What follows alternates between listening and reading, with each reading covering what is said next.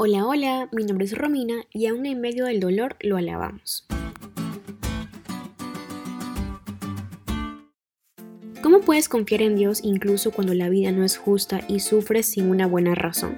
Uno de los ejemplos más evidentes para responder que sí es posible es la historia de Job. Este relato nos invita a considerar lo que significa que Dios dirige el mundo con sabiduría y cómo esta verdad puede traer paz en tiempos difíciles. Por eso, durante esta semana aprenderemos cómo Dios mismo puede conducir a la gente a experiencias que Él sabe que implicarán sufrimiento.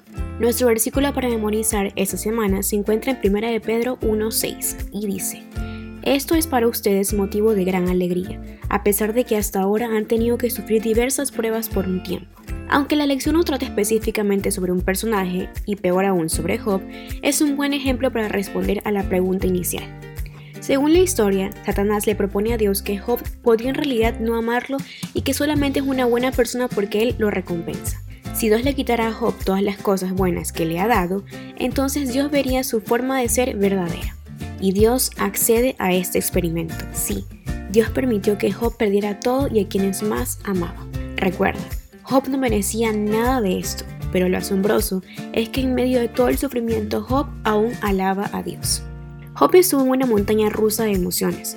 Por momentos estaba seguro de que Dios era sabio y justo, pero en otros momentos dudaba de la bondad de Dios y acusaba a Dios de ser injusto y corrupto. Desde el punto de vista de Job parece que Dios no es justo, pero la perspectiva de él es infinitamente mayor.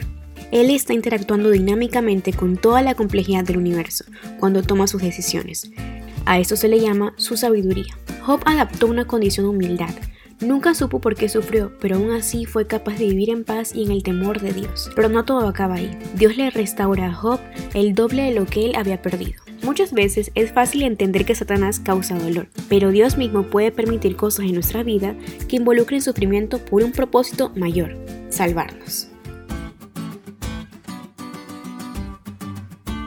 ¿Te diste cuenta de lo cool que estuvo la elección? No te olvides de estudiar y compartir este podcast con todos tus amigos. Es todo por hoy, pero mañana tendremos otra oportunidad de estudiar juntos.